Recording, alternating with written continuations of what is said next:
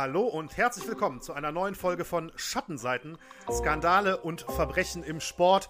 Heute mit Folge 34. Mein Name ist natürlich Benny Stroker und wie immer alle zwei Wochen an meiner Seite mein Co-Host Daniel Becker.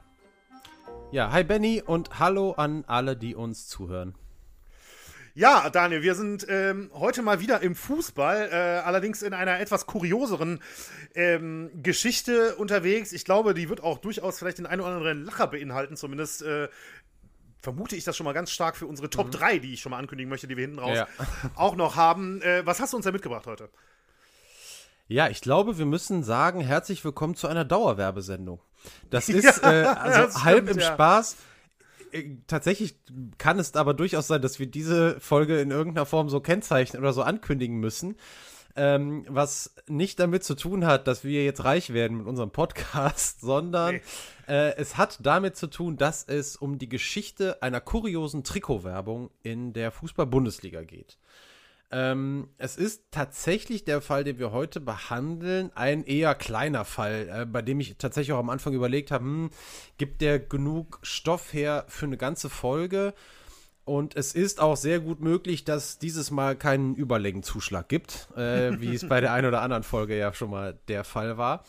Ähm, aber du hast ja schon angekündigt, Top 3 und ähm, ja, wir haben also vorgesorgt, dass es auf jeden Fall auch wie gewohnt ähm, eine ganz gute Länge haben wird. Benny hat nämlich neben der Top 3 äh, auch noch eine Geschichtsstunde vorbereitet.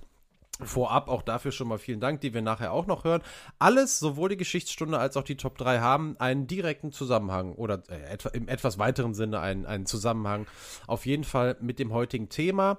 Und das heutige Thema ist eben diese Werbegeschichte. Es handelt sich dabei um die Geschichte ähm, des FC 08 Homburg.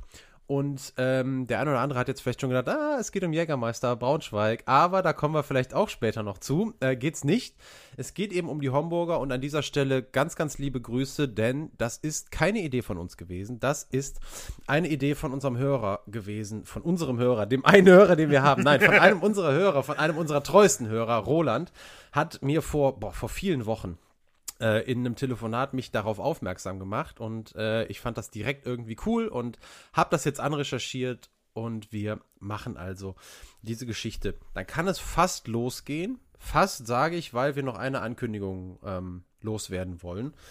Denn ihr hört heute Schattenseiten und ihr hört in zwei Wochen Schattenseiten, wieder ganz normal. Dann wird es allerdings eine längere Pause geben. Und zwar wahrscheinlich bis Mitte Oktober also nicht wahrscheinlich, genau bis Mitte Oktober. Ähm, dann kommen wir wieder. Wir müssen jetzt mal ein bisschen durchatmen, kommen ein paar berufliche Termine noch dazu und dazwischen, die also verhindern, dass wir im normalen Rhythmus bleiben können. Und deswegen wird es jetzt eine nachgeschobene Sommerpause. Machen ja viele Podcasts, haben wir nicht gemacht. Wir machen also quasi eine Herbstpause. Äh, kommen aber danach wieder. Also 34 Folge 34 heute Folge 35 in zwei Wochen und Folge 36 und dann ab dann wieder gewohnt im Zwei-Wochen-Rhythmus, äh, dann ab Mitte Oktober. Ja, wenn ich mir die äh, aktuellen Temperaturen so ansehe, würde ich nicht ausschließen, dass wir doch noch eine Sommerpause machen. Vielleicht kommt ja noch mal ein bisschen was äh, ja, Richtung September. Sind wir die einzigen, so. die wirklich eine Sommerpause machen, wenn du irgendwann nachher kommst. Das kann sein. Genau. Ja, so, jetzt ähm, dann aber, genau, 34, Folge 34, die Geschichte des FC 08 Homburg und eines großen Werbekus. Und vorab sollten wir da leider klarstellen, dass es tatsächlich, was die Geschichte des FC 08 Homburg gibt, äh, ja, ein kleines Quellenproblem gibt. Ähm, bis Ende 2020 hatte der Verein auf seiner Homepage einen eigenen Reiter zur Vereinshistorie. Und wenn man ähm, jetzt Google bemüht, dann findet man sehr, sehr viele Links dahin. Die sind aber alle mittlerweile inaktiv. Ich glaube, dass das sehr traurig ist, weil ich mir vorstellen kann, dass jetzt die eine oder andere Anekdote äh, dabei verloren gegangen ist. Ändert aber nichts daran, dass wir trotzdem ein paar interessante Fakten und ein paar Nebengeschichten vielleicht auch dazu hören können. Klar und sicher ist, dass der FC Homburg 08 am 1. August 1908 als Fußballclub Homburg 1908 im Gast, also das war der vollständige Name, Fußballclub Homburg 1908, im Gasthaus Hohenburg gegründet wurde in Homburg. Seit der Gründung des Saarlandes, des Bundeslandes Saarland im Jahr 1935 gehört Homburg eben zu diesem Gebiet, das wir heute als kleinstes Bundesland kennen, das kein Stadtstaat ist. Damals, 1908, gab es das Saarland noch nicht und Homburg gehörte zum damaligen Königreich Bayern. Königreich Bayern tatsächlich. Äh, das war Bayern nämlich noch bis ins Jahr 1918, als damals der letzte König, König Ludwig III., aufgrund der Novemberrevolution nach dem Ende des Ersten Weltkrieges das Land verlassen hatte und ins Exil geflüchtet war. Und im Anschluss wurde dann der Freistaat Bayern gegründet. Und weil eben Homburg 1908 noch damals zum Königreich Bayern gehörte, waren zunächst auch die Vereinsfarben des FC Homburg nicht wie heute grün-weiß, sondern blau-weiß ganz äh, dem Königreich Bayern entsprechend und später natürlich auch bis heute ja dem Freistaat Bayern blau-weiß da die Farben. Bis ins Jahr 1976 hinein, jetzt ein großer Sprung, wurden die Namen, äh, wurden die Namen des Vereins oder der Name des Vereins mehrfach geändert, ähm, was sehr, sehr viele unterschiedliche Gründe hatte. Ähm, erstmal gab es eine Zusammenlegung der drei großen Homburger Sportvereine während der Gleichschaltung 1936. Gleichschaltung, das war eben zur Zeit damals des Nationalsozialismus die erzwungene Eingliederung von allen Institutionen und allen Vereinen aus mehr oder weniger allen Bereichen des Lebens, also aus den Bereichen Soziales, Wirtschaftliches, Politisches, Kulturelles. Dazu zählt eben auch der Sport und zwar die Eingliederung in die einheitliche Organisation einer Diktatur. Ähm, spätere Namensänderungen hatten teilweise dann eher lustige Gründe.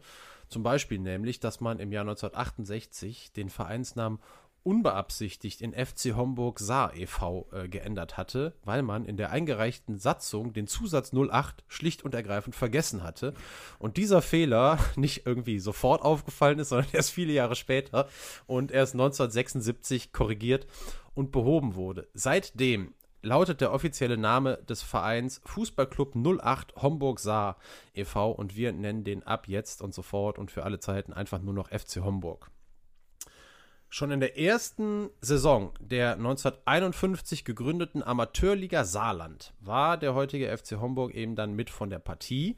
Das war damals zusammen mit vielen anderen regionalen Amateurligen die dritthöchste Spielklasse äh, in Deutschland. Und in dieser Klasse blieb man bis zum Aufstieg in die damals genannte zweite Division, die äh, in Teilen Deutschlands die zweithöchste Spielklasse im Fußball bildete. Und von dort aus stieg man dann in der Saison 65-66 in die Regionalliga Südwest auf. Dort blieb man dann eine ganze Zeit und 1974 war man eines der Gründungsmitglieder der damals gegründeten zweigleisigen in Nord und Süd unterteilten zweiten Fußball-Bundesliga. Also wenn wir äh, das Wort Traditionsverein irgendwann mal in den Mund nehmen wollen, jetzt ist dann schon, glaube ich, der erste, die erste Gelegenheit dafür. Gründungsmitglied der zweiten Fußball-Bundesliga kann man sich auf jeden Fall merken. Will uns auch sagen, dass der FC Homburg in den ersten Jahrzehnten nach der Gründung der Bundesrepublik tatsächlich so eine Art klassische Karriere eines Fußballvereins hingelegt hat, der nicht zu den ganz Großen in Deutschland gehört, aber der eben eine überdurchschnittliche regionale Bedeutung hat. Homburg hat auch heute noch äh, nur etwas mehr als 40.000 Einwohner tatsächlich, aber wenn man sich, sage ich mal, die Hierarchie des Saarlandes anschaut, äh, dann kann man sagen, dass nach der Hauptstadt Saarbrücken ähm, Homburg gemeinsam mit der Stadt Neunkirchen eigentlich die zweitwichtigste Stadt im Saarland ist. Und Neunkirchen, bei dem einen oder anderen klingelt es da vielleicht schon. Äh, Borussia Neunkirchen ist da nämlich das Stichwort. Die sind nämlich ein Beispiel, bei denen es eigentlich ziemlich ähnlich lief. Ähnlich traditionsreich, sogar noch drei Jahre früher gegründet und auch dort hat man eine ähnliche Geschichte erlebt, die ebenso wie bei den Homburgern, das hören wir dann später noch, tatsächlich zweimal zum Aufstieg in die Bundesliga führte. Auch Neunkirchen hat irgendwie 2.000, 3.000 Einwohner mehr oder so, aber ist ziemlich äh, gut zu vergleichen mit Homburg. Ja, apropos Aufstieg in die Bundesliga, das war der große Coup, der dem FC Homburg dann im Jahr 1986 gelang. Und da sind wir zeitlich ziemlich genau äh, dort wo eine ganz spezielle Aktion dafür gesorgt hat, dass die Homburger eben nicht nur aus sportlicher Sicht, sondern eben auch noch aus anderer Sicht in die Schlagzeilen gerieten. Und äh, diese Aktion, dieser Coup, dieser Werbecoup, den wir ja schon angedeutet haben, wurde damals tatsächlich, wenn ihr ihn nachher hört und ihn noch nicht kennt, werdet ihr euch wundern, dass das damals so ein Riesenthema war. Auf der anderen Seite, wer ungefähr ein bisschen weiß, wie es damals noch so war, der wird sich da vielleicht gar nicht mehr so drüber wundern, aber es war einer der ganz großen Skandale der noch relativ jungen Bundesliga-Geschichte. Und treibende Kraft auf Seiten der Homburger, der für seinen Verein natürlich nur das Beste wollte, war eine Person. Und das war Manfred Ommer. Das war der Präsident des FC Homburg. Und der ist tatsächlich eine sehr, sehr spannende Figur. Und deswegen würde ich gerne, bevor wir auf, die, auf diesen Werbekuh an sich eingehen, tatsächlich auch mal kurz über Manfred Ommer reden. Der wurde 1950 in unserer mehr oder weniger direkten Nachbarschaft in Bergisch Gladbach geboren. Und ähm, schon lange, lange bevor er Präsident des FC Homburg wurde, kannte man Manfred Ommer in ganz Deutschland. Denn in den 1970er Jahren war er einer, wenn nicht sogar der beste deutsche Sprinter. Ommer gewann in seiner Karriere sechs deutsche Freiluftmeistertitel, über 100, 200 und auch über 4x100 Meter die Staffel. Bei den Europameisterschaften 1974 in Rom hat er die Silbermedaille über 200 Meter gewonnen. Das war so sein größter internationaler Erfolg. Ein ganz herausragendes Jahr in seiner Karriere war aber eigentlich noch ein anderes, nämlich das Jahr 1972, das eben auch das Jahr war, in dem in München die Olympischen Spiele stattfanden. Bei den deutschen Meisterschaften, die im Vorfeld der Spiele ebenfalls in München stattgefunden haben, hat ähm, Manfred Ommer alle Sprintgoldmedaillen gewonnen, also über 100, 200 und 4 mal 100 Meter. Seine Bestleistung in der Karriere waren handgestoppte 10,0 Sekunden aus dem Jahr 1974 und das wäre, wie damals auch bei Armin Hari, der erste Deutsche, der 10,0 Sekunden gelaufen ist, eigentlich deutscher Rekord, aber diese viel ungenaueren handgestoppten Zeiten, die werden seit Einführung der elektronischen Zeitmessung in der Leichtathletik auch völlig zu Recht nicht mehr in den besten Listen berücksichtigt. Also das kann man einfach nicht gleichsetzen, handgestoppt und diese wirklich auf die Millisekunde genaue elektronische Zeitrechnung, äh, Zeitmessung. Äh, deswegen, aber er steht eben auch noch in den besten Listen drin.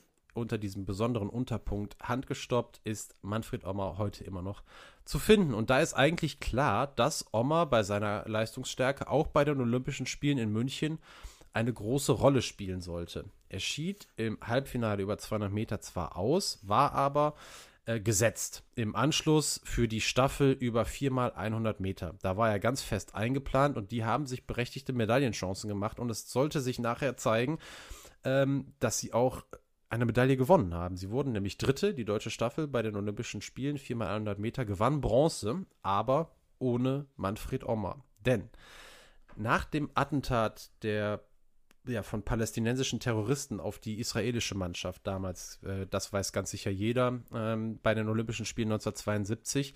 Es gab mehrere Tote und Manfred Ommer war der einzige von insgesamt über 440 bundesdeutschen olympischen Athletinnen und Athleten, der als Konsequenz aus diesem Attentat für sich zog, nicht weiter an den Olympischen Spielen äh, teilzunehmen. Der einzige. Und ähm, Oma, der ist ja vor einigen Monaten erst im Alter von 70 Jahren in Mozfeld, eben nahe Bergisch Gladbach, gestorben. Äh, war einer, das konnte man da schon sehen, der äh, sich nicht dagegen scheute, auch mal gegen den Strom zu schwimmen. Und erneut zeigte sich das ein paar Jahre später, nämlich im Jahr 1977. Denn in diesem Jahr gab er öffentlich zu, mit Anabolika gedopt zu haben. Und er erklärte damals, dass er bei weitem nicht der Einzige sei. Und er war eine absolute Ausnahme als es dann viel, viel später, nämlich im Jahr 2013, äh, als dann die Doping-Diskussion erneut aufkeimte, als nämlich Rainer Tisch mit der Doping-Vergangenheit in der BRD gemacht wurde, äh, zur Zeit damals der deutschen Zweistaatlichkeit, da war es dann wieder Ommer, als einer von ganz wenigen ehemaligen Athleten, die sich über die Zustände damals geäußert haben.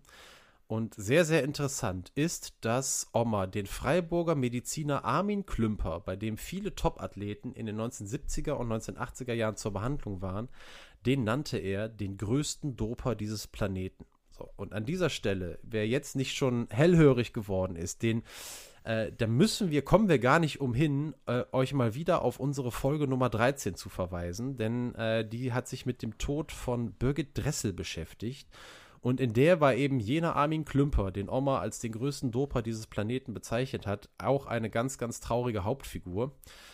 Ähm, und also traurig in dem Sinne, dass er, äh, ja, dass da herauskommt, dass er für sehr, sehr viel Leid bei Athleten geführt hat, äh, gesorgt hat, was eben bei Birgit Dressel zum Tod geführt hat. Ich will jetzt gar nicht zu viel erzählen. Wenn ihr die Folge nicht kennt, hört sie euch auf jeden Fall an. Damals war bei uns in der Folge Interviewgast der ehemalige Diskuswerfer Alvin Wagner. Der war neben Oma einer der ganz, ganz wenigen, die bis heute offen mit ihrer Doping-Vergangenheit umgegangen sind. Und ähm, ja, ich finde es schon spannend, dass irgendwie dann bei uns immer mal wieder die Fäden aus der Sportgeschichte in unterschiedlichen Folgen zusammenlaufen, Benny. Das mhm. ist nicht das erste Mal, dass wir, dass wir das ja. haben. Wir hätten also damals auch, ähm, ja, theoretisch, ähm, Manfred Omar war zu diesem Zeitpunkt leider schon sehr schwer an Parkinson erkrankt. Habe ich ja gerade gesagt, vor kurzem ähm, dann gestorben. Ähm, aber er hätte genauso gut, wie das Alvin Wagner getan hat, uns ähm, auch Auskunft über damals, über die Zeiten damals geben können. Ähm, der Grund aber nun, warum Oma, und dazu kommen wir jetzt, schlagen wir mal die Brücke, warum Oma in dieser unserer jetzigen Folge eine Rolle spielt, ist eben der, ähm, dass er nach seiner sportlichen Karriere für großes Aufsehen sorgte und schon wieder mal gegen den Strom schwamm.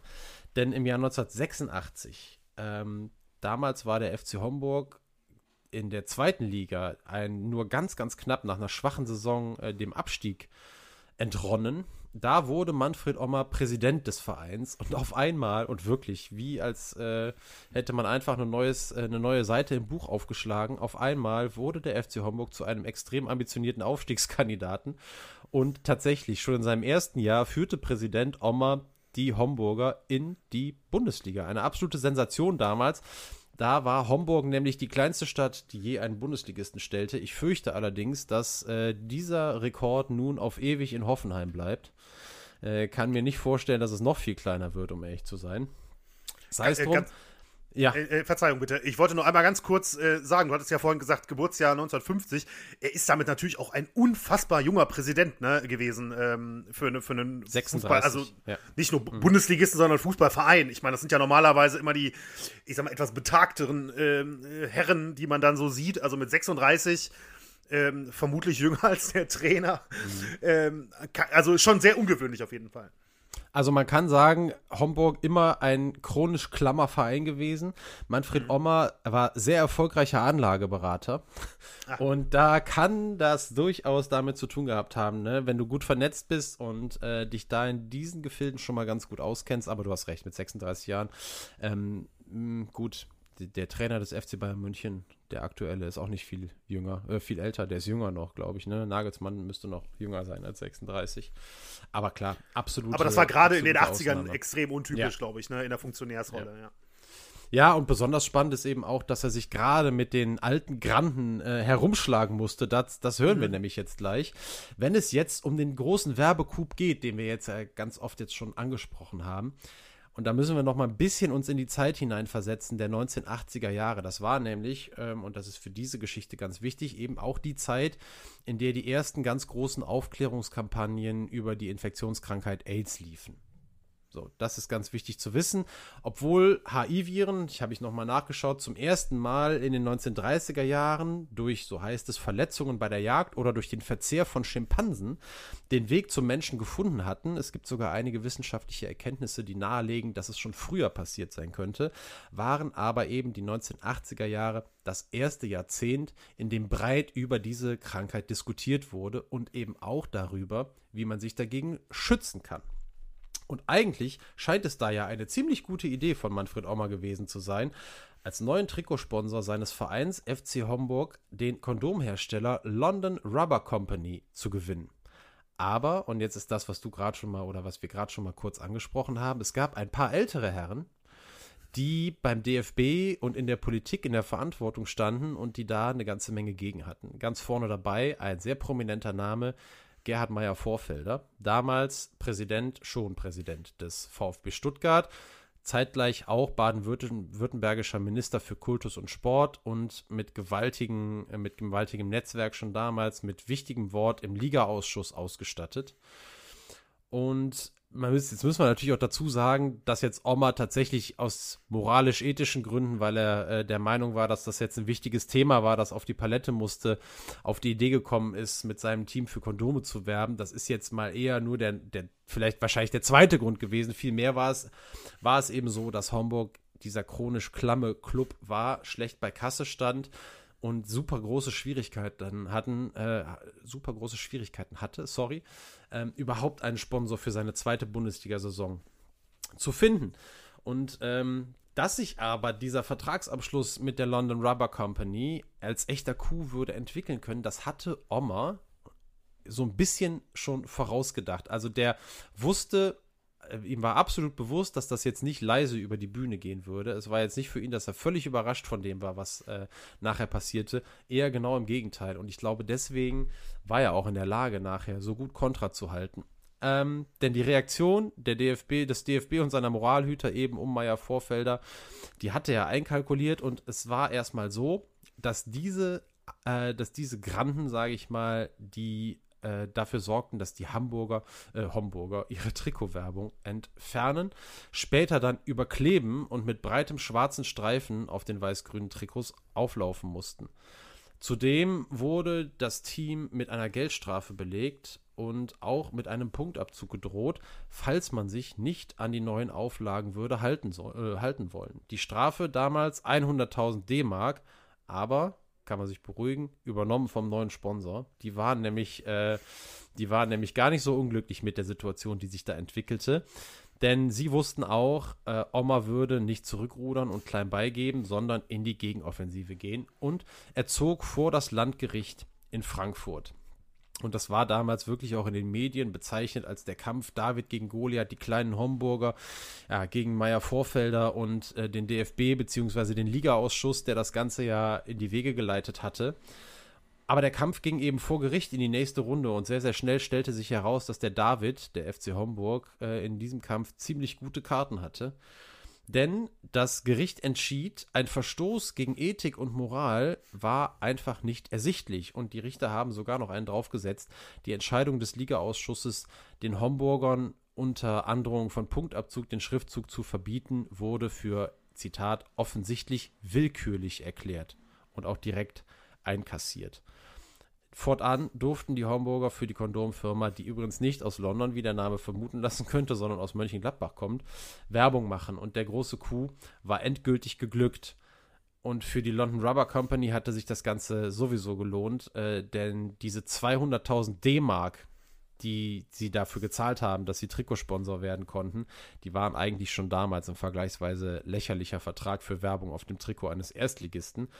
Und das hatte sich wahrscheinlich schon längst amortisiert, denn sowohl nationale als auch in Teilen internationale Presse hatten sich seit dem Beschluss des äh, Ligaausschusses auf den Weg ins Saarland gemacht und meist ziemlich amüsiert und humoristisch über diesen in Anführungsstrichen Skandal berichtet, der nun wirklich äh, von den allerwenigsten damals als solcher aufgefasst wurde, weil es gab parallel zum Beispiel eine ganz bekannte Kampagne, die in den 1980ern ständig über die TV-Bildschirme lief, ähm, mit Hella von Sinnen äh, die da, ich weiß nicht mehr genau den Ausspruch, die da irgendwo in der Werbung schreibt, wo sind die Kondome? Und irgendwie war das alles ein Riesenthema und es war eigentlich für niemanden ein großer Aufreger, dass jetzt ähm, da einfach Kondomwerbung auf den Trikots, man hätte einfach weitermachen können, aber das Thema wurde aufgebauscht, völlig unnötig und hat sich nachher aber ja dann auch irgendwie bezahlt gemacht. Ähm, einer der Spieler übrigens äh, im Kader der Homburger war damals der heutige Trainer des SC Freiburg, Christian Streich. Ähm, den habe ich irgendwie übersehen, tatsächlich. Ich habe zwei Interviewanfragen rausgeschickt. Schöne Grüße an dieser Stelle an Jimmy Hartwig und Tom Dooley. Ähm, die, ja, der eine wollte nicht und der andere wollte eigentlich, hat aber dann vergessen, sich zurückzumelden. Schade. Wir hätten auch Christian Streich fragen können. Ich weiß allerdings nicht, ob der viel mehr äh, Zeit gehabt hätte der hat auf jeden Fall damals gesagt schon, das war natürlich, Zitat, das war natürlich eine riesige Werbung für die Firma, denn jeder wusste, was drunter steht, eben auch zu der Zeit, als dieser komische Aufkleber auf dem Trikot prangte. Ist natürlich lächerlich gewesen. Ähm, tatsächlich, ich habe eben aus Versehen einmal zu Homburg Hamburg gesagt, was natürlich überhaupt nicht passieren darf. Damals war es aber so vor dem Skandal äh, dass Homburg sehr, sehr häufig, also Homburg im Saarland, sehr, sehr häufig mit, mit dem hessischen Bad Homburg verwechselt wurde. Aber seit diesem Skandal soll das nicht wieder vorgekommen sein. Ähm, die Helme, die von Seiten der Medien vor allem natürlich über den DFB und seine Funktionäre hereinbrach, die war groß, kann man sich vorstellen, ist klar.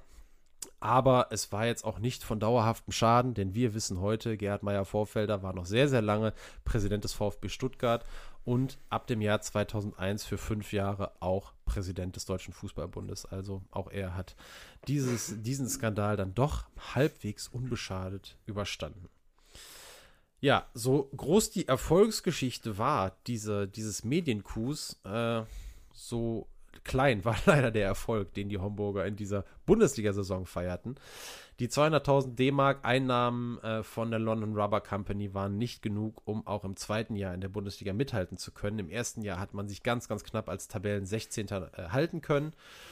Und ähm, Tja, dann war es aber so, als Tabellen 17. stieg man noch in diesem Jahr ab, trotz des größten Werbekus der Bundesliga-Geschichte. Vielleicht des größten Werbekus der Bundesliga-Geschichte. Auch da nochmal der kleine Hinweis äh, auf den Coup der Braunschweiger, den wir, das weiß ich, das habe ich vorher bei Benny abgeklopft, über den wir gleich in der Geschichtsstunde auf jeden Fall was hören werden. Ähm, da wir wollen aber noch kurz die Geschichte weitererzählen des FC Homburg, bevor wir dazu kommen. Nach dem Abstieg war es nämlich noch nicht vorbei mit der Bundesliga, äh, mit der Bundesliga-Geschichte, denn äh, nach einem Jahr in der Zweitklassigkeit folgte tatsächlich der direkte Wiederaufstieg ins Oberhaus, aber man konnte sich nur eine Saison halten, beziehungsweise ja, gar keine Saison halten, denn in der ersten Saison stieg man dann direkt wieder ab und wurde bis wurde dann in den nächsten Jahren und Jahrzehnten zwischenzeitlich sogar bis in die fünfte Liga durchgereicht. Oberliga Südwest, später hieß die Oberliga Rheinland-Pfalz-Saar. Seit der Spielzeit 2017-18, also wirklich sehr aktuell, scheint es aber wieder aufwärts zu gehen. 17-18 folgte der Aufstieg zurück in die Regionalliga Südwest und in den letzten beiden Spielzeiten spielten die Homburger sogar um den Aufstieg in Liga 3. Ich glaube, einmal Dritter und einmal Vierter wurden die. Und damit eben auch um die Rückkehr in den Profifußball. Und es ist ja, durchaus möglich, wenn der Weg da so weitergegangen wird, dass es bald wieder so weit ist, dass Profifußball in Homburg gespielt wird. Eine Sache habe ich noch nachgeschaut, nämlich wer ist eigentlich aktueller Trikotsponsor bei den Homburgern? äh, das hatte mich doch noch interessiert und es ist deutlich weniger anrüchig. Es geht um ähm, Dr. Theis. Dr. Theis produziert unter anderem Allgäuer Latschenkiefer.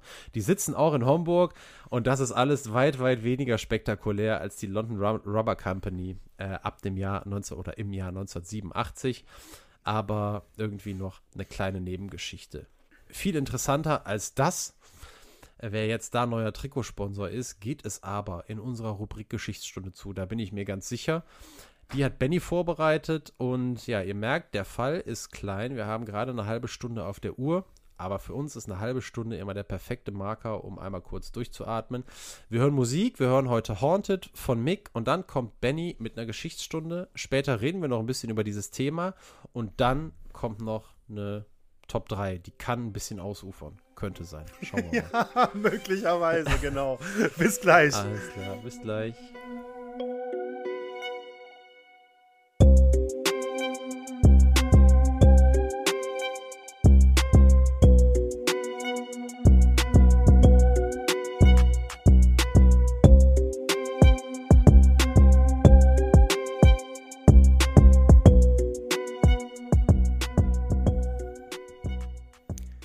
Das war Haunted und ja, wie Daniel eben schon angekündigt hat, kommen wir jetzt direkt zu unserer kleinen Geschichtsstunde. Äh, Daniel hatte den Vorschlag gemacht, doch mal nach den äh, kuriosesten äh, Trikotwerbungen, sage ich mal, ähm, zu gucken. Und ähm, jetzt schon mal vorweg hier kein Anspruch auf Vollständigkeit und ist vielleicht auch immer ein bisschen anders, wer wie was für kurios befindet.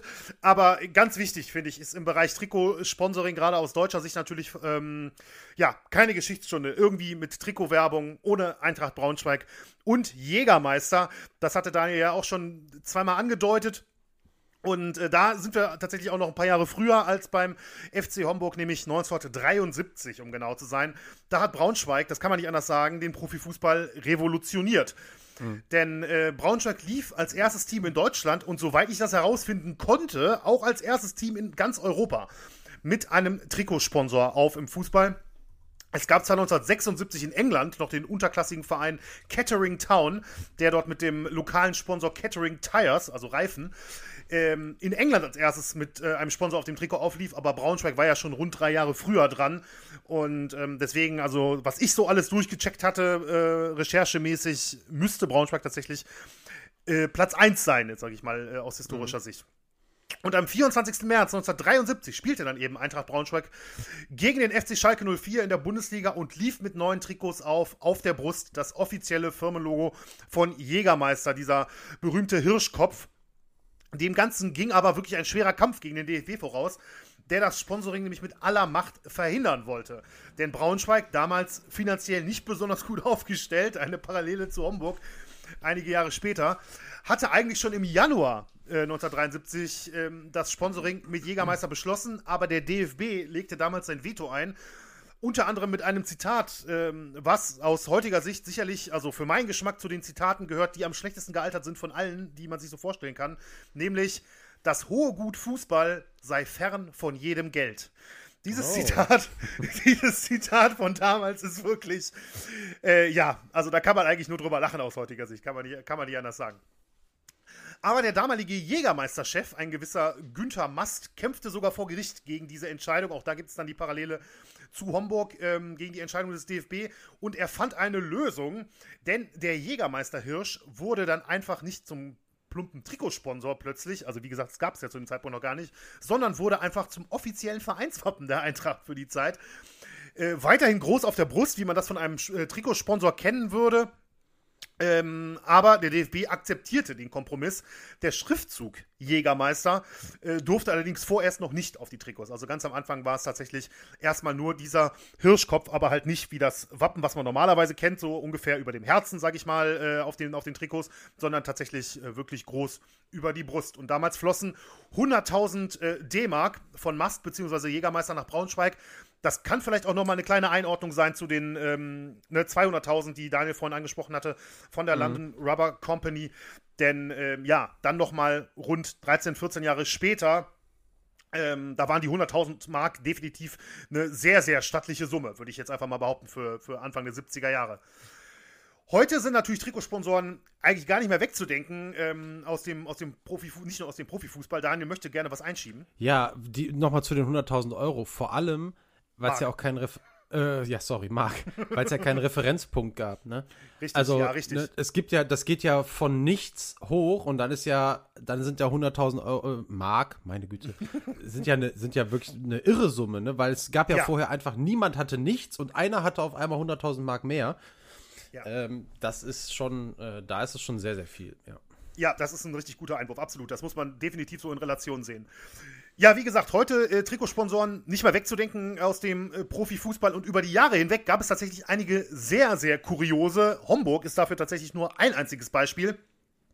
Ich habe mich mal so allgemein ein bisschen äh, umgeguckt, äh, was da eben so an Kuriositäten unterwegs gewesen ist in den vergangenen Jahrzehnten. Und ähm, ja, besonders spannend fand ich unter anderem Mitte, der, Mitte der 80er Jahre hat die äh, Gesundheitsorganisation der West Midlands in England äh, sich für zwei Jahre die Rechte für das Sponsoring auf der Brust des damaligen englischen Erstligisten West Bromwich Albion gesichert. Und ähm, die wollten damals das Nichtrauchen bewerben. Und so landete am Ende eine Zigarette in einem roten Schild mit so einem durchgestrichenen äh, Balken auf dem Trikot. Also ein Trikot, was man aus heutiger Sicht, wenn man das sieht, äh, wirklich absolut, absolute Kuriosität, muss ich echt sagen. Äh, und spannender Gedanke auch, weil ähm, wirklich immer noch etwas, was ja die wenigsten äh, machen. Also die meisten haben natürlich weiterhin relativ klassische Unternehmen oder Firmen drauf und mhm. jetzt nicht irgendwie eine Gesundheitsorganisation oder so. Da vielleicht auch nochmal der Hinweis auf UNICEF, die natürlich bei Barcelona auch viele Jahre ähm, die Brust geziert hatten als äh, Hilfsorganisation. Mhm. Eines meiner absoluten Highlights, muss ich wirklich sagen, bei der, bei der Recherche, etwas, was ich auch ehrlich gesagt total vergessen hatte über die Jahre hinweg, obwohl es noch gar nicht so lange her ist. 2003, 2004, Atletico Madrid damals gesponsert von der Filmproduktionsfirma Columbia Pictures und damit alle paar Wochen mit einem neuen Film auf der Brust, was zu unglaublich hässlichen Trikot-Kreationen äh, geführt hat. Denn äh, die Filme waren dann, also es war einfach nur ein Schriftzug, sondern schon irgendwie versucht im Stile des Films zu machen. Unter anderem mit Spider-Man 2 oder SWAT oder Gothica oder auch besonders gut White Chicks damals. Ähm, Daniel schüttelt den Kopf, konntest du dich auch nicht ja, dran erinnern? Nee, das wusste ich überhaupt nicht. Ich finde aber, bevor du weiter erzählst, das ist eine überragende Idee. Die also, Idee ist super. Wirklich. Die Trikots sahen wirklich komisch aus. Aber es sind die klassischen rot-weiß äh, nach unten mhm. gestreiften äh, Atletico-Trikots. Und dann halt, es war sicherlich der ein oder andere Film dabei, der optisch vielleicht ganz gut reingepasst hat, aber die meisten waren halt versucht worden, die äh, Schriftzüge im Stile des Films zu machen. Und das sah halt einfach mit der Farbkonstellation sehr, sehr kurios mhm. aus in vielen Fällen. Aber ja. Ähm, aber auch in Deutschland gab es natürlich einige Kuriositäten ähm, in den vergangenen Jahrzehnten. Unter anderem auch durchaus gar nicht so unumstritten. Der FC St. Pauli mit Jack Daniels Ende der 90er mhm. Jahre trat eine Diskussion über die Vorbildfunktion von Fußballern los. Dann 2001 bis 2003 der, Die eine oder andere Hörerin, der eine oder andere Hörer wird es äh, mittlerweile wissen, vor allem nach unserer Super League-Folge, wo ich ja mal ein bisschen die Karten auf den Tisch legen musste. Mich sehr persönlich betroffen, natürlich Fortuna Düsseldorf in großen finanziellen Problemen und dann ein Sponsoring der Toten Hosen äh, bekommen und dann gab es den Totenkopf als Motiv auf der Brust. Ähm, ein Trikot, was ich glaube nicht nur in Düsseldorf heute ziemlich als äh, Kult gilt. Gibt es auch tatsächlich, ich habe extra nochmal nachgeschaut heute, auch bei eBay. Jetzt nicht zu Mondpreisen, aber kann schon sein, dass man 250, 300 Euro auf den Tisch legen muss für, ähm, für ein Trikot aus der Zeit, ja. Kam das bei, bei, bei euch in der Fanszene damals auch schon gut an? Also diese Aktion? Also soweit ich, ja, soweit ich das beurteilen kann, absolut. Also ich persönlich fand es, fand es super damals. Ist ja auch irgendwie, weiß ich nicht, man, die Toten Hosen ähm, sind natürlich auch eine sehr erfolgreiche, extrem bekannte Band in Deutschland. Und ähm, ich, aus meiner Sicht persönlich war das, war das ein richtiger Werbekuh damals. Und man darf ja nicht vergessen, dass äh, Fortuna in der, in der Zeit ähm, dritte und vierte Liga gespielt hat. Ne? Mhm. Also ähm, das war, beziehungsweise gab es dann den Abstieg noch in die, in die Ober, damalige Oberliga. Ähm, das hat sich auch schon wirklich auch in den Medien gehalten, natürlich, sowas. Ne? Muss man, muss man schon sagen. Ist auch übrigens ein Trikot, was auch heute, äh, kann ich auch aus persönlicher Erfahrung sagen, ähm, auch viele Jahre später auch immer noch gerne auf Konzerten und so getragen wird, tatsächlich. Mm, okay.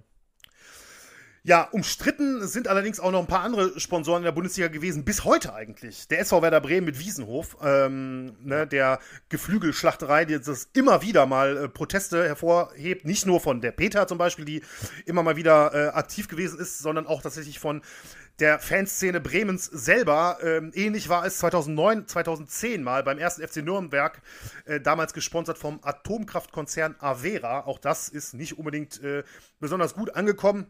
Übrigens, wenn man international mal so ein bisschen googelt nach ähm, kuriosen Listen oder sowas zu Trikotsponsoren, ist tatsächlich immer wieder dabei der erste FC Nürnberg mit Mr. Lady. Ne? Die hatten ja diese so, Mr. Lady ja. Jeans und sowas, diese Modekollektion.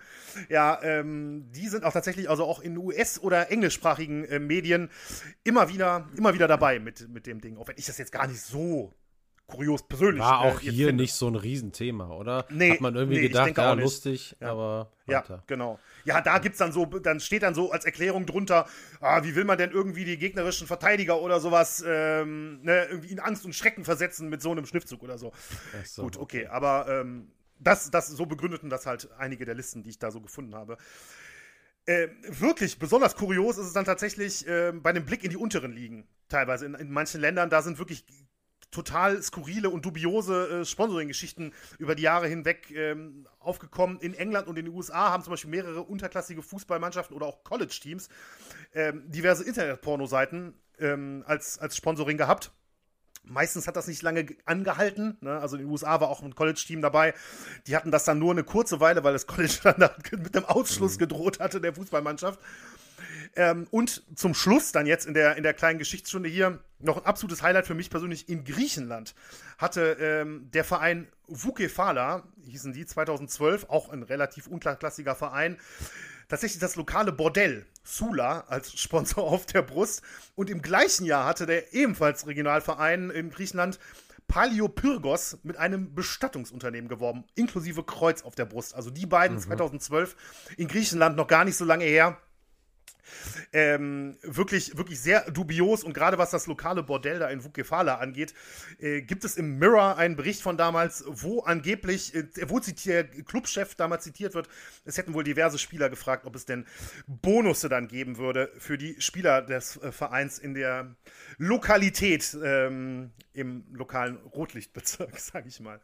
Ja, also ähm, durchaus einige dubiose Geschichten dabei, muss ich, kann ich nicht anders sagen. Also gerade ähm, im unterklassigen Bereich vor allem auch so Sachen, die ich so gar nicht wirklich auf dem Schirm hatte, mhm. wo man sich echt fast schon ein bisschen an den Kopf packen muss. Ja, ich hatte ganz viel nicht auf dem Schirm. Ich äh, finde aber am nachhaltigsten jetzt nochmal diese Nummer mit Atletico Madrid und mit den Filmen. ähm, also irgendwie finde ich das finde ich das gut. Also, wenn das blöd umgesetzt war auf den Trikots, ich muss mir das unbedingt nochmal anschauen. Aber diese Idee, mit den, also als Filmfirma da drauf zu kommen, weil es ist ja sonst so klassische Werbung, ist halt im Fernsehen oder vorher halt Kinowerbung für mhm. neue Filme und so weiter, für die, die eh halt schon da sind. Aber du erreichst ja schon wahnsinnig viele Leute, so wandelnde Litfaßsäulen für jeden einzelnen Film. Und du hast eine Wahnsinnsreichweite. Also die Idee finde ich immer noch überragend. Wenn ich gerade so denke, ähm, so jetzt wie, wie viele Kinos kämpfen und so, das könnte man vielleicht ja nochmal wiederholen. Also Aber ja, ja ich meine, das ist Werbung, das aber das, also die Idee, ähm, die, die bleibt. Die unterklassigen Vereine, da muss man, glaube ich, sagen, die nehmen halt, was sie kriegen können. ja, also, wenn da der, wenn da der, wenn da der lokale Bestatter sagt, ja. komm, ich hatte ein gutes Geschäftsjahr, ich kann, ich kann euch jetzt da zur Seite stehen irgendwie, ja, dann nehmen die den. Ja, aber äh, ja, danke, Benny. Also die Geschichtsstunde wieder sehr unterhaltsam. Ähm, hat mir, hat mir extrem gut gefallen natürlich ist mit diesem Thema Werbung, das vielleicht mal noch, dass wir vielleicht das mal ganz kurz noch ansprechen, bevor wir zu unseren Top 3 gehen, ist natürlich auch immer wieder, ja, gerade jetzt, wo sich das so zuspitzt, auch immer wieder was total ja, Negatives in Bezug auf den Sport verbunden. Wenn ich überlege, wie viele Werbung ist ja auch verbunden mit Rechten, ja, also gerade jetzt auch, wenn es mhm. um die großen internationalen Sportereignisse geht. Wir nehmen am vorletzten Tag der Olympischen Spiele auf.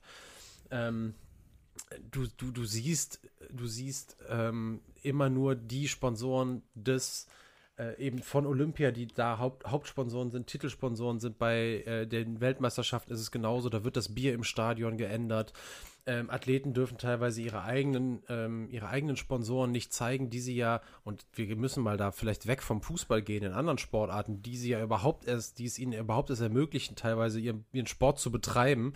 Und die werden dann auch einfach rausgedrückt. Also wir reden hier teilweise über Monopolstellungen und wir reden über, über undurchsichtige Deals und über Intransparenz und äh, das, was du gerade gesagt hast mit Braunschweig, mit Jägermeister, den Fußball revolutioniert, den Weltsport, vielleicht kann man auch sagen, in der Form revolutioniert. Jetzt weiß ich nicht, wie es anderswo schon war, aber ja, den Fußball auf, sicher, jeden, ja. auf jeden Fall revolutioniert und ähm, ganz, ganz sicher nicht immer in, in, in, in, einer positiven Sichtweise, sondern auch ganz, ganz viele mhm äh, Dinge dabei, wo man sich, boah.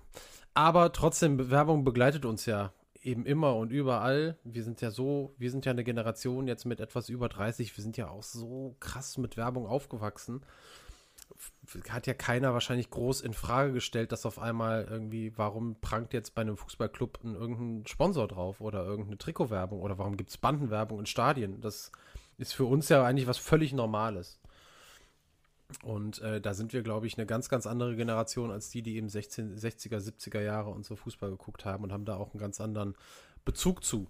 Ja? Vielleicht auch ein mhm. bisschen zu unkritisch teilweise, ganz bestimmt. Also. Bestimmt sogar, denn ähm, das wird bestimmt dem einen oder anderen Älteren, äh, wird das vielleicht in der Zeit damals so gegangen sein, wie uns es dann verläuft. Zumindest aus meiner Sicht kann ich das auf jeden Fall sagen, äh, so gegangen ist, als dann plötzlich angefangen wurde, Stadionnamen ähm, auch noch zu verkaufen. Ne? Das ist etwas, ja. mit dem ich mich bis heute nicht angefreundet habe, mhm. ganz ehrlich. Ne? Also kann ich nicht anders sagen. Vor allem, ähm, also wie bescheuert die auch teilweise klingen. Ne? Das kann ich mhm. einfach nicht anders sagen. Aber ähm, ja, das ist, ich mhm. bin also als Kind noch aufgewachsen mit eben dem Westfalenstadion jetzt als Beispiel oder ja, so. Ja, klar. Ne? Und Bökelberg und, und, und, Genau, genau. Ne?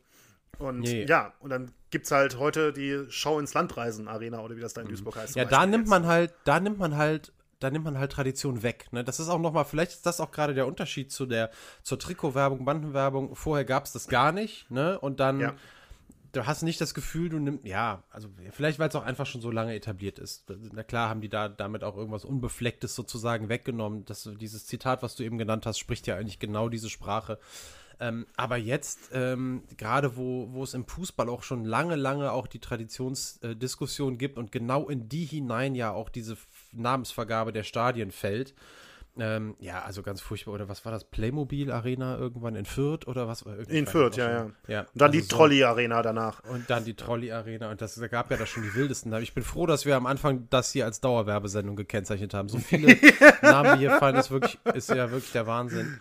Ähm, ja. Also man muss das jetzt auch gar nicht, es gehört auch einfach mit dazu und ähm, in Teilen ist da ja auch, oder im Großen ist ja auch gar nichts dagegen zu sagen und äh, ich finde auch immer, das ist ja auch ein bisschen natürlich auch beruflich bedingt und aber ich finde auch immer spannend, geile Werbeideen finde ich immer gut. Also wenn jemand eine kreative Werbeidee hat, ähm, finde ich das immer super. Deswegen war ich auch eben so mit das mit Atletico, das hat mir irgendwie gefallen und äh, da habe ich schon irgendwie auch ein Fable für, aber gerade im Sport, ähm, wenn es um die Themen Kommerzialisierung geht, also wir, wir reden gerade auch wieder darüber, wie versucht Paris Saint-Germain gerade Leo Messi, Leo Messi noch reinzukriegen, ohne Financial Fair Play zu verletzen.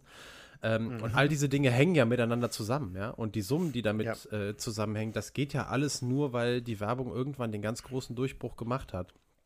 Und äh, mhm. klar, wir reden jetzt auch dann davon, wo kommt irgendwie Geld dann überhaupt her. Alles sehr, sehr kompliziert, aber lustig teilweise und kurios war es in der Vergangenheit auf jeden Fall. Und das ist vielleicht auch nochmal jetzt der Übergang zu, unseren, zu unserer Top 3. Weil lustig und kurios, glaube ich, passt auch da ganz gut hin. Ja. Und, äh, also das, das äh, behaupte ich jetzt zumindest mal für zwei meiner Top 3 äh, auf jeden Fall, ja. Ja, ich glaube doch, das kann man auf jeden Fall. Bei mir sind es, glaube ich, alle drei. Ja, zwei. Zwei würde ich auch sagen. Benny, wir wollen was machen. Wer soll anfangen? Top 3. Ach so, was ist eigentlich unsere Top 3? ja, Top 3, richtig. genau. Ja, erklär du. Na, äh, ja, also Top 3 ist jetzt dann, äh, da gehen wir jetzt ein bisschen von Trikotwerbung oder so weiter weg. Und ähm, wir gehen eigentlich auf mal TV-Werbespots mit Sportlern. Ähm, jetzt in diesem Fall, die auch mal wirklich uns einfach gut gefallen haben können. Also, wo wir mhm. einfach sagen würden, was da hat gerade die Kreativität schon angesprochen, dass wir einfach gesagt haben, boah, das war einfach eine coole Sache. Oder die vielleicht auch einfach ein bisschen lustig oder auch kurios ja, sind. Genau. Ähm, ja, und im Endeffekt, da ist jetzt dann, klar, ähm, jetzt für jeden persönlich, da habe ich jetzt nicht irgendwie nach Kreativität oder nach Lustigkeit oder was auch immer sortiert, mhm. sondern einfach, wie ich es dann so in Erinnerung hatte. Für mich persönlich, ja. ja. Dann Soll ich dann einfach drei. mit Platz 3 ja, schieß los, weitermachen? Benny. Okay, ja. Also mit Platz 3 ähm, bin ich tatsächlich, das war auch einer, ähm, der, also zwei habe ich in meiner Liste, das möchte ich mal vorwegschießen, ja nicht sofort im Kopf. Mhm. Und danach habe ich tatsächlich nur so ein bisschen gucken müssen und was gab es denn da so und dann war mir relativ schnell klar, da muss ich gar nicht mehr weitersuchen. Das wird äh, für mich Platz 3 äh, Platz drei in dem Fall jetzt hier. Und äh, da sind wir im Basketball im Endeffekt. Mhm. Und äh, Platz 3 ist bei mir tatsächlich die Werbekampagne, eine der größten Werbekampagnen, glaube ich, überhaupt im, im Sport in den 90er Jahren. Grant Hill trinkt Sprite. Ähm, ich war Daniel, wir sind ja in einem ähnlichen Alter. Ich glaube, du kannst dich vielleicht auch noch dran erinnern. Auf jeden Grant Fall, Hill, ja. damals ähm, in der NBA in den 90ern, durchaus eine Zeit lang als nächster Michael Jordan äh, gehandelt. Er war auch ein sehr, sehr guter Spieler, schaffte es aber nie, diese Erwartung dann irgendwie, irgendwie zu erfüllen. Dennoch war er ein, wirklich ein riesiger, riesiger Star und das lag auch an seinen berühmten Werbedeals. Und der beste für mich ist eben Grant Hill trinkt Sprite in einer Zeit, wo vor allem Cola-Getränke, also Pepsi, Coca-Cola und so weiter, ähm, besonders promotet worden sind in, mhm. in Werbespots. War es halt in dem Fall Sprite, eine ähm, Werbekampagne, die über mehrere Jahre lief und auch wirklich ein paar sehr coole und auch aufwendige Spots hervorbrachte, die auch heute noch sehr beliebt sind, wenn man mal so auf YouTube guckt oder so. Da sind sehr viele online, die sind alle so 30, 32 Sekunden lang. Und mein Lieblingsspot ist wirklich der klassische, den ich mich auch noch erinnern kann, denn ich muss jetzt sagen, ich bin mir ehrlich gesagt nicht so ich würde ja nicht meine Hand ins Feuer legen, aber ich würde behaupten, die liefen auch in Deutschland ähm, im, im Fernsehen, denn ich, als ich den gesehen habe, war der mir, kam der mir so bekannt vor und es ist eben Grant Hill, der ähm, auf so einem Streetball-Court steht aus einer Sprite-Dose trinkt und dann so einen super spektakulären 360 Grad äh, Dank versenkt und dann steht so ein Junge dann äh, hinter so einem Zaun, der dann zuschaut und dann so fragt, Grant Hill trinkt Sprite? Grant Hill trinkt Sprite und dann ebenfalls aus einem Schluck aus der Dose nimmt und dann versucht, ähm, einen Dank zu starten, dann völlig kläglich scheitert mhm. und, ähm, und dann mit so einem Spruch endet der, ähm, endet der Spot. Dann, mir kam der so bekannt vor, dass ich schwören könnte, der wäre auch in Deutschland gelaufen. Aber wie gesagt, mag ich mich jetzt auch täuschen. Aber definitiv gab es in Deutschland auch die Sprite-Dosen mit Grant Hill drauf, da bin ich mir ganz, ganz mhm. sicher. Und ich habe mal so ähm, spaßeshalber einfach mal kurz bei eBay geguckt.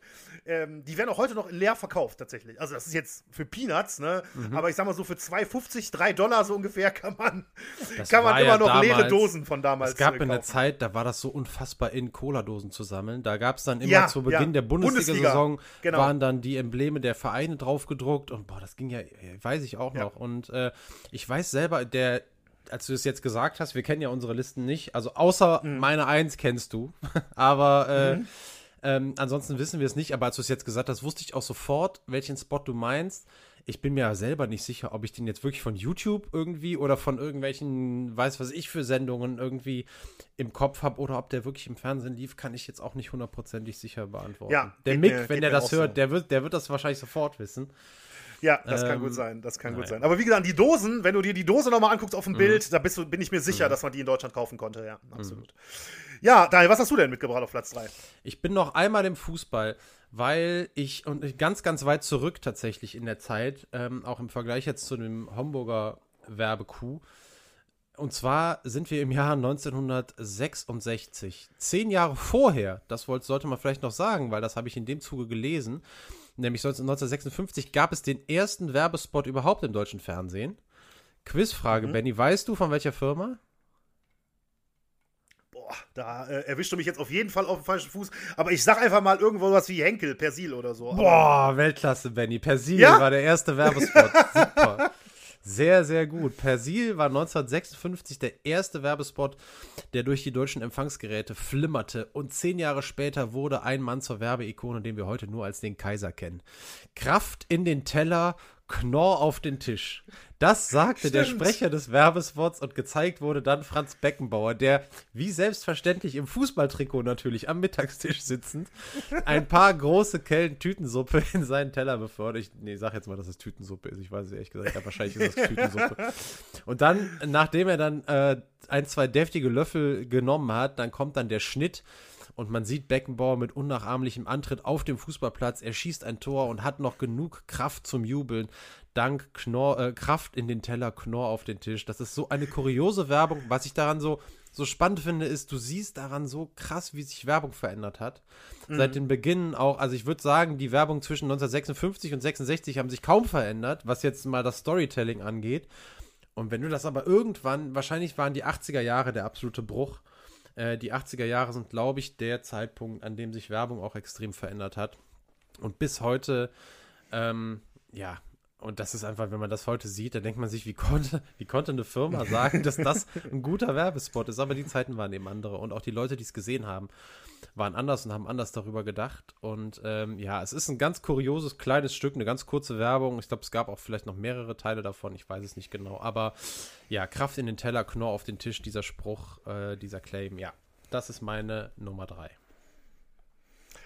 Ja, muss ich ganz ehrlich sagen, den kenne ich tatsächlich auch, ähm, ist mir auch total entfallen. Also habe ich wirklich äh, überhaupt nicht mehr dran gedacht. Äh, ist gut, dass du, ich finde auch vor allem gut, dass du auch ein bisschen historisch geworden bist, weil mir fällt gerade auf, ich bin doch mit allem in einem relativ eng gesteckten Zeitraum mhm. und habe alle genommen, die mich auch persönlich, äh, also die ich auch persönlich schon äh, damals gesehen habe und mhm. die mich halt damit auch die Erinnerung verbunden habe. Das ist nämlich bei Platz zwei auch so. Bei Platz zwei gehen wir, äh, was den Sportler angeht, zum Tennis und ähm, ja, es ist für mich einer der größten Fremd Fremdscham-Spots äh, überhaupt. Ähm, es ist Boris Becker und AOL. Ja, es geht nicht anders. Hast du den auch auf Platz 2? Ja. ja. ich habe vorher, ich habe vorher, äh, habe ich äh, nur für, für, die Hörerinnen und Hörer, Daniel gesagt, ich gehe davon aus, dass wir zwei Treffer haben tatsächlich mal in der Top 3. Es ist jetzt nur einer tatsächlich, aber ja, es ist, geht nicht anders. Ne? Also Boris Becker, der da völlig orientierungslos irgendwie in so einem Büro sitzt, an so einem Schreibtisch sitzt, mit den Worten, ehrlich, ich verstehe absolut null von Technik. Jetzt hat schon meine Frau gesagt, wir müssen endlich ins, Internet. Und jetzt sitze ich hier mit dem Kram. Dabei bin ich doch gar kein Techie. Und dann klickt er auf die Maus vor diesem, äh, vor diesem riesigen Monitor natürlich damals noch.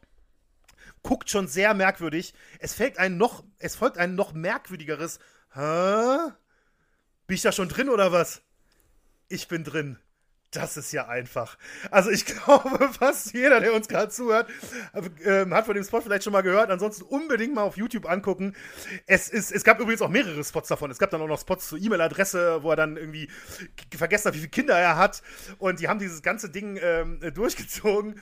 Es ist also wirklich, ich kann nicht, also es, es, es hat mich zum Lachen gebracht, als ich es nochmal gesehen habe. Dani, ich gebe direkt weiter an dich, weil es ist bei dir auch Platz zwei. Du kannst, wenn du noch was sagen möchtest, natürlich direkt. Ich kann zum Glück, ich kann zum Glück noch was anderes anderes sagen. Ich, es ist natürlich, Bitte. ich finde es super, irgendwie haben wir mal wieder einen Treffer. Ist ja selten genug in unseren Top 3 ja, Listen. Ja. Ähm, bin ich schon drin oder was? Ist hundertprozentig der bekannteste Satz und null, äh, gar keine Frage. Für mich aber, weil du hast es ja schon angesprochen, es gab mehrere Werbespots und für mich ist dieser Werbespot mit den sieben E-Mail-Adressen der mit Abstand bescheuertste. Denn ja. der sitzt da, Boris, also äh, alles Gute, Boris Becker. Ich finde, du bist auch ein geiler Experte. Die Wahrscheinlichkeit, dass der uns hört, ist sehr gering. Aber wenn du es hörst, bist ein super Experte, Tennis und so weiter, alles cool. Das war damals nicht unbedingt die Sternstunde. Aber diese Werbung mit den sieben E-Mail-Adressen und dann sitzt er da und zählt ab seine Familie und seine Kinder. Also er zählt, hm, eins, zwei, er kommt auf vier und sagt dann, ja, super, dann darf ich ja noch dreimal. So, und das ist schon, als wäre das nicht dämlich genug, muss man sich jetzt die zeitliche Koinzidenz anschauen. Und das ist hochspannend, das habe ich nämlich nachvollzogen. der, der Werbespot ist nämlich aus dem Jahr 2000. Ist der ausgestrahlt worden. Im März 2000 kam Anna Ermakova auf die Welt. Die, seine Tochter, der, äh, wo die er erst die Vaterschaft, die ja. aus der Besenkammergeschichte hervorgegangen ist. Wo er erst die Vaterschaft abgestritten hat, nachher dann das anerkannt hat und jetzt ist auch alles gut, alles eine Happy Family und verstehen sich alle wunderbar. Aber er hätte eigentlich zu dem Zeitpunkt dann nur noch zweimal gedurft. Und deswegen ist eigentlich, eigentlich die Werbung auch sehr irreführend. Zugegebenermaßen wusste das, glaube ich, damals noch keiner. Das zog sich nämlich noch ein bisschen hin. Aber das darf man wirklich nicht vergessen. Und, weil, ja, das und das ist jetzt mal den Spaß beiseite. Dieser Seitensprung mit Angela Ermakova hat ihn ja damals auch seine Ehe gekostet. Und das war wirklich alles dann in diesem, in diesem Zeitpunkt, 99, 2000. Und äh, das gibt diesem Spot nochmal irgendwie so ein kleines Gewürz, sage ich jetzt mal. Ja, und deswegen, ja, deswegen habe ich den jetzt gewählt. Aber äh, ja, bin ich schon drin oder was? Ist, ist wahrscheinlich der legendärere der Spots. Eben. also der, auch der, die sind natürlich beide bei, äh, bei YouTube. Ich glaube, vielleicht sogar noch ein dritter oder so. Ich bin mir gar nicht sicher. Ach so, ja, ist gut, dass du das sagst, Benny, weil ähm, ich habe bei mir die ähm, YouTube-Links schon rausgezogen. Ich bitte dich, das auch noch zu tun, mir die zuzuschicken und dann findet ihr alle Werbespots, äh, die es auf YouTube zu sehen gibt, in den Show Notes. Ja, genau. Also ich hatte tatsächlich überlegt, sprechen wir da kurz drüber, weil ähm, ich wollte jetzt auch die Spannung nicht nehmen für die Top 3, aber du hast schon recht, ja, die stehen da unten in den Show Notes. Das ja, machen wir, dann ist es für die, die Hörerinnen und Hörer an. einfacher. genau, genau. Macht Sinn, das jetzt zu sagen. Egal, okay. Dein Platz 1. So, Benny. ja. Mein Platz 1, genau, mein Platz 1 ist auch eine deutsche Werbung. Ähm, wie gesagt, in einem ähnlichen Zeitraum. Äh, ja, zwei Männer in der Küche mit der Milchschnitte in der Hand. Es geht für mich nicht anders. Es ist äh, Boxen in dem Fall. Ja. Es sind äh, Wladimir und Vitali Klitschko. Also diese Werbung, ich kann sie, ich habe den Text hier stehen, ich überlege, ob ich sie überhaupt vorlesen soll, weil ich natürlich in keinster Form auch nur annähernd ähm, den Akzent nachmachen kann. Oder wenn ich es versuchen würde, wäre es noch bescheuerter, als die Werbung war. Ähm, wobei ich die Werbung eigentlich gar nicht bescheuert finde. Ich muss sagen, ich finde, fand diese Werbung äh, zur damaligen Zeit bin ich mir nicht mehr sicher, wie ich sie fand. Aber heute muss ich sagen, ich finde diese Werbung großartig. Wirklich, ich finde die großartig. Dieses Vitali Klitschko, der einfach nur auf jede Frage von Wladimir äh, oder auf jeden Satz von Wladimir mit seinem mm antwortet. Ne? Und dann dieses, weißt du noch, früher auf der Universität, immer wenn wir zwischendurch etwas Hunger hatten, hast du uns Blinis gemacht mit dicke Hefe und viel, viel saure Sahne. Die waren grauenhaft. Es ist einfach großartig, wirklich. Es ist wirklich großartig. Ich kann nur jedem ans Herz legen, sich das auch nochmal anzugucken. Und ähm, da auch noch als Fun Fact: 2001 äh, waren die Klitschkos in der Kochsendung Alfredissimo vom kürzlich verstorbenen Alfred Biolek. Mhm und haben dort tatsächlich Blinis gemacht und ich habe das Rezept gefunden von damals Ach. und werde auch das werde auch das in die Show Notes oh, legen. Weltklasse, also, das finde ich gut. Wenn da mal einer jetzt sich denkt, ich mache jetzt mal Blinis, das sind übrigens so russische, ukrainische, ich sag mal osteuropäische ähm, dicke Pfannkuchen im Endeffekt. Ähm, ja, dem, der kann das jetzt gerne mal anhand dieses Rezepts versuchen. Ansonsten kann ich nur sagen, also die Milchschnittenwerbung der Klitschkos, da gab es ja noch einige mehr. Ähm, davon gab es dann auch bei Switch zum Beispiel auf Pro7 mhm. ähm, einige ähm, Persiflagen dazu, mhm. die auch durchaus amüsant sind. Also ich muss sagen, die Klitschkos und Milchschnitte, das habe ich auch so wirklich total abgespeichert bei mir. Hätte ich an den Werbespot gedacht, Benny, hätte ich wahrscheinlich gedacht, dass er bei dir auch in den Top 3 äh, dabei ist. ja, so ganz kommst du von deinem Boxen ja nie los. Aber ich erinnere mich, es ist richtig witzig und ich finde es überragend, dass du das Rezept in die Shownotes packst. Äh, wir hatten schon mal, wir hatten schon mal ein Rezept. Was war das nochmal? Ja, äh, stimmt. Ähm, irgendwo hatten wir, das war so, das war irgendein Wortspiel mit einer Bowl beim, beim Bowl.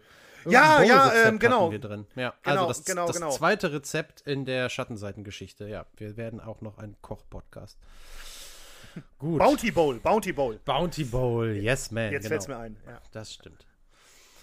So, mein Platz 1. So, Daniel, bitte. Ja, ja, genau. Für den Platz 1 brauchen wir Kontext und deswegen erzähle ich jetzt erstmal eine Geschichte. Wir sind beim Masters. Das ist eines der vier Golf-Majors im Jahr, vielleicht das wichtigste und prestigeträchtigste in Augusta. Jedes Jahr das einzige Major, das immer auf demselben Platz in Augusta ausgespielt wird. Und zwar sind wir im Jahr 2005. Tiger Woods und Christy Marco liefern sich ein Kopf-an-Kopf-Rennen am Finaltag mit Ups and Downs für beide. Und dann am 16. Loch, einem Paar 3, liegt Tiger Woods nach dem Abschlag eigentlich katastrophal schlecht. Er verzieht seinen Schlag nach links und der Ball kommt Für alle Golfer, äh, die wissen sofort, was damit gemeint ist. Alle anderen können sich das, wie gesagt, in den Shownotes dann nochmal angucken. Der Ball kommt auf dem Vorgrün zum Liegen und zwar direkt an der Kante zum hochgeschnittenen Rough. Sehr, sehr schwer zu spielen von da. Woods muss also einen Chip spielen. Er kann nicht den Putter nutzen. Und dieser Chip, der darf auf keinen Fall, oder der Ball darf danach auf keinen Fall zu schnell in Richtung Fahne laufen, denn dahinter ist das Grün abschüssig und führt direkt in ein Wasserhindernis. Der Schlag ist ein absolut unmöglich erscheinender Schlag, wenn man versucht, ihn so nah wie möglich an die Fahne zu bringen. Normalerweise würde man in so einer Situation sagen, okay, wir müssen irgendwie, ich muss den drei Meter links, da ist es nicht ganz so gefährlich, aber Tiger Woods wäre nicht der Beste, wenn er nicht einen Plan gehabt hätte, auch in dieser Situation. Und er visiert eine kleine Kuppe auf dem Grün an. Auf der soll der Ball fast zum Halten kommen und nur mit der letzten Umdrehung den kleinen Hügel runter in Richtung der Fahne dann doch noch rollen. Es kommt bei diesem Schlag wirklich auf Zentimeter, vielleicht sogar auf Millimeter an. Aber Woods führt ihn perfekt aus. Der Ball macht genau im richtigen Moment das Break und rollt in Richtung Fahne. Er wechselt auch dann mehrmals noch durch das Break leicht die Richtung nach links und rechts und dann wirklich Millimeter vor dem Loch kommt der Ball zum Liegen. Kommentator damals im Fernsehen ist Vern Lundquist und der ist auch sehr berühmt geworden.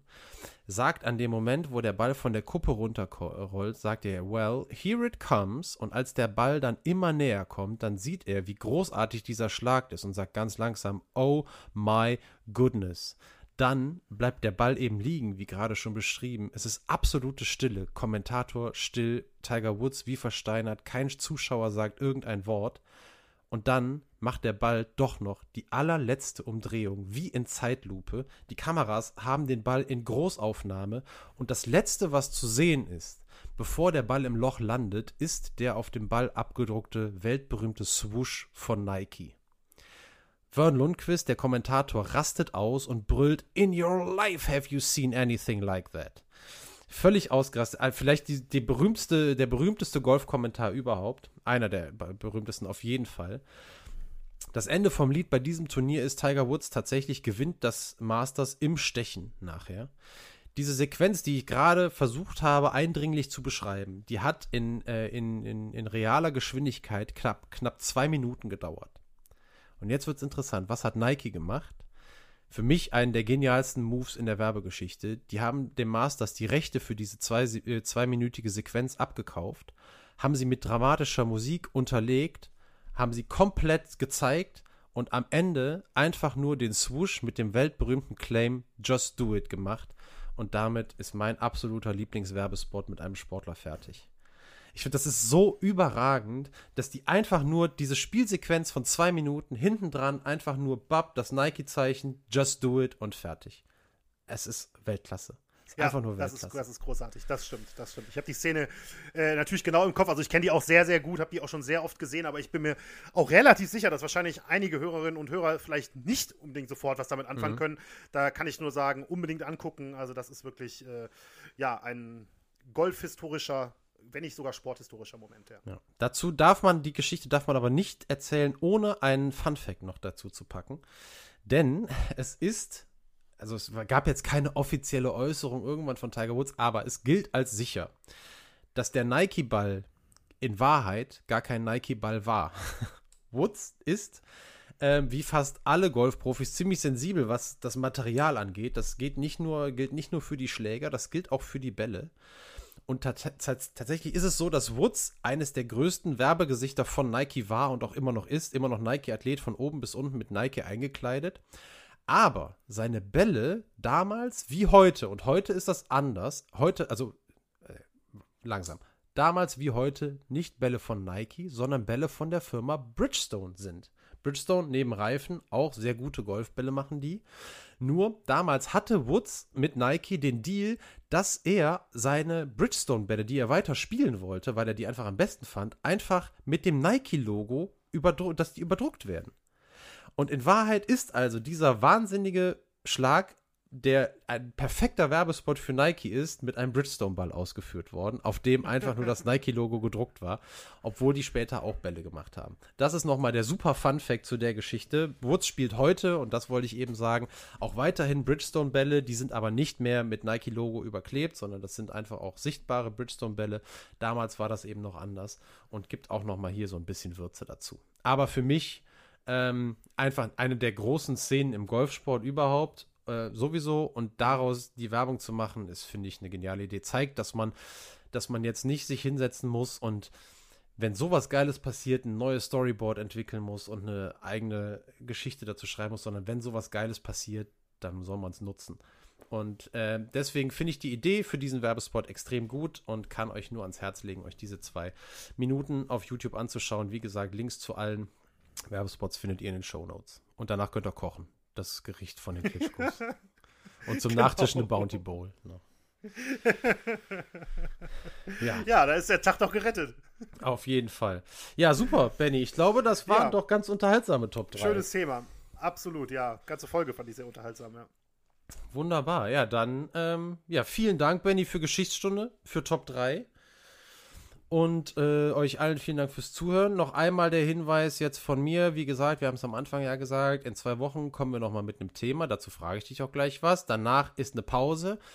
Und ja, jetzt der Teaser, Benny. Womit lockst du uns, dass wir auch, also auch ich, in zwei Wochen wieder hier sitze und dich nicht alleine lasse? Ja, das wäre natürlich wirklich tragisch, wenn ich das komplett alleine machen müsste.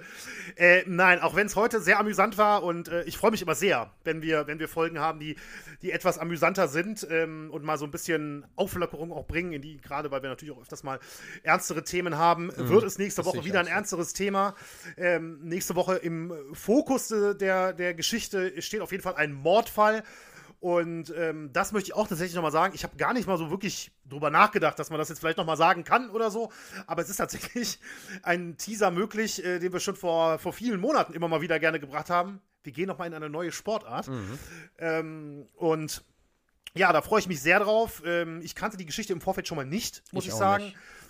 Und ähm, ist aber ja durchaus hochdramatisch und hochspannend und von daher glaube ich, dass, da, dass wir da nächste Woche, äh, nächste Woche, in zwei Wochen wieder was, äh, was Interessantes mitgebracht haben. Mhm. Ja. Super. Ich wollte mich, äh, Daniel, ich wollte mich auch noch einmal kurz hier nicht die Chance verpassen, äh, dir auch noch einmal zu danken für die, für die Vorstellung des Themas. Danke auch an Roland natürlich für den, für den tollen ja, Themenvorschlag, der uns jetzt hier auch, schöne Grüße, genau, der uns natürlich auch jetzt hier mit der Top 3 doch auch nochmal äh, herzlich zum Lachen gebracht hat. Das, das äh, ja. finde ich immer sehr gut und auch von mir natürlich ein großes Dankeschön an alle Hörerinnen und Hörer. Schreibt uns gerne auch, ähm, ne, wenn, wenn ihr einen Themenvorschlag habt, da habt ihr jetzt bald ein paar Wochen für Zeit, da sammeln mhm. wir gerne. Ähm, aber natürlich auch sonst Feedback äh, jeglicher Art immer, immer gerne gelesen und gesehen. Und gerne eine Bewertung bei iTunes abgeben. Könnten wir auch nochmal sagen. Auch das. Wir danken das. euch. Alles klar. Habt schöne zwei Wochen. Wir hören uns dann sonntags wieder. Tschüss. Bis bald. Tschüss.